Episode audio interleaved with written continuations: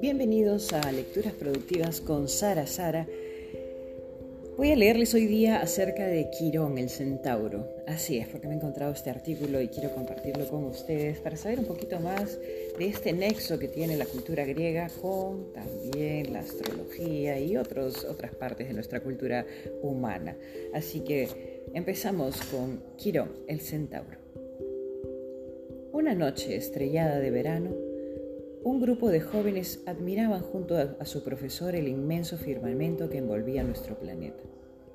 Allí estaban, millones de estrellas, agrupadas formando maravillosas constelaciones, donde civilizaciones antiguas decidieron darles formas mediante trazos imaginarios, creando distintas siluetas que brillaban en el oscuro espacio. Miren, dijo el profesor, señalando con sus largos dedos al cielo, allí está Casiopea, la reina y madre de Andrómeda. Junto a ella se puede ver a Ceto, el monstruo marino, y más abajo Cefeo, el rey y padre de Andrómeda. Aquella parece un caballo, gritó una joven entusiasmada. Esa es la constelación del centauro Quirón, o Quirón, también conocida como la constelación de Sagitario. Su presencia en el cielo tiene una larga y triste historia que forma parte de la mitología griega. Cuéntenos, profesor, suplicó la joven. Todos los alumnos se agruparon alrededor de una gran hoguera y con gran atención escucharon ensimismados las palabras de aquel elocuente profesor. Cuenta la mitología griega que un día Cronos, el titán hijo de Urano, ¿quién es Cronos? preguntó un joven alumno, levantando su brazo e interrumpiendo al sabio profesor. En la mitología griega, explica el profesor, Cronos era un titán descendiente de Gea, la tierra, y Urano, el cielo. ¿Perdón? ¿Qué es un titán? preguntó el otro estudiante. Los titanes eran una raza de poderosas deidades que gobernaron durante la legendaria Edad de Oro, es decir, durante la etapa inicial de las edades del hombre en la que vivió en un estado ideal o utopía, cuando la humanidad era pura e inmortal. Es ahí donde los titanes, que fueron doce, siendo Cronos el más joven de los descendientes de Gea y Urano. Un día, su padre apresó a tres de sus hermanos. Gea, desconsolada, pidió ayuda al resto de sus hijos, pero solo Cronos se ofreció a salvarlos, venciendo y derrocando a Urano, alzándose con el poder y gobernando durante la Edad de Oro. Pero a pesar de esa victoria, Cronos necesitaba el apoyo y permiso de su hermano Titán, ya que éste era el primogénito. Titán decidió cederle el trono a cambio de que éste matase a toda su descendencia. Pasado un tiempo, Cronos se casó con Rea, y de dicha unión nacieron varios dioses, pero todos ellos fueron tragados y engullidos por él. Rea, desesperada, pidió a Gea, la tierra, ayuda para ocultar al último de sus hijos, a Zeus.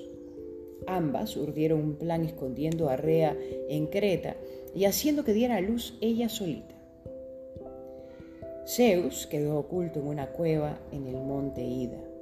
Cuando creció, usó el veneno que le daría su abuela Gea para obligar a Cronos a regurgitar el contenido de su saciado estómago, liberando a todos sus hermanos. Tras una larga guerra llamada Titanomaquia, o Titanomaquia, Zeus y sus hermanos derrotaron a Cronos, encerrándolo en el Tártaro, en un profundo abismo usado como una mazmorra de sufrimiento, una prisión situada bajo el inframundo, un lugar donde las almas eran juzgadas después de la muerte. Los tres hermanos se repartieron el mundo. Así Poseidón se quedó con las aguas y los mares. Hades se quedó con el mundo de los muertos y debajo de la tierra. Zeus se quedó con el cielo y también con el aire. ¡Uf! ¡Qué historia más triste tuvo Cronos! exclamó una joven mientras suspiraba. Es lo que se merecía tras comerse a sus hijos, replicó otra alumna con el ceño fruncido. Bueno, dijo el maestro, continuaré con la historia de Quirón, el centauro, si es que me lo permiten. Cronos buscaba a Zeus por la tierra, llegando a la isla de Tracia, donde se enamoró apasionadamente de la oceánide Filira, Filira, Filira, El problema era que Cronos no era libre. Como ya saben, estaba casado con Rea y para que su esposa no lo descubriera, se transformó en un caballo. Sin embargo, Rea lo descubrió y Cronos huyó lejos abandonando a Fílira. Esta escapó atormentada hacia los montes y allí dio a luz a un pequeño niño muy singular. Su torso era una figura divina, pero en la parte inferior era la de un caballo. Fílira ante su desesperación y tristeza al observar horrorizada la malformación de su hijo, les pidió a los dioses que la transformasen, convirtiéndola en el árbol de Tilo. A pesar de su desgracia, Quirón fue un excepcional centauro. Mientras que el resto de su especie eran bestias muy rudas, el inmortal Quirón se distinguía por la gran sabiduría, la inteligencia y su educación. Amaba la música, Llegó a ser muy famoso por sus grandes conocimientos en medicina. Los héroes de la Iliada no dejaban de alabar sus pócimas de hierbas que él mismo preparaba.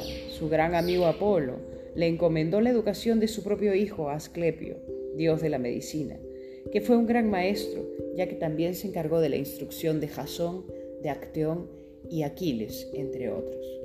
Vivió felizmente en una cueva en el monte Pelión, en Tersalea, y se casó con Chanclo, concibiendo una hermosa hija. Hasta que un día la desgracia llamó a su puerta, pues durante una visita de Heracles, uno de sus discípulos, se desencadenó una pelea con otros centauros sobre una cratera de vino, especie de vasija que contenía la mezcla del agua y del vino con las que llenaban las copas, y trágicamente Chirón fue acetado, o sea, asaetado, que significa que le cayó una flecha, de forma accidental por su amigo Heracles. Su dolor fue tan intenso y agónico que decidió regalarle su inmortalidad a Prometeo. Este acto de generosidad fue premiado por Zeus, quien lo situó en un lugar privilegiado en el maravilloso Y esta es la historia de Quirón, el centauro, que representa la constelación de Sagitario en nuestro cielo humano.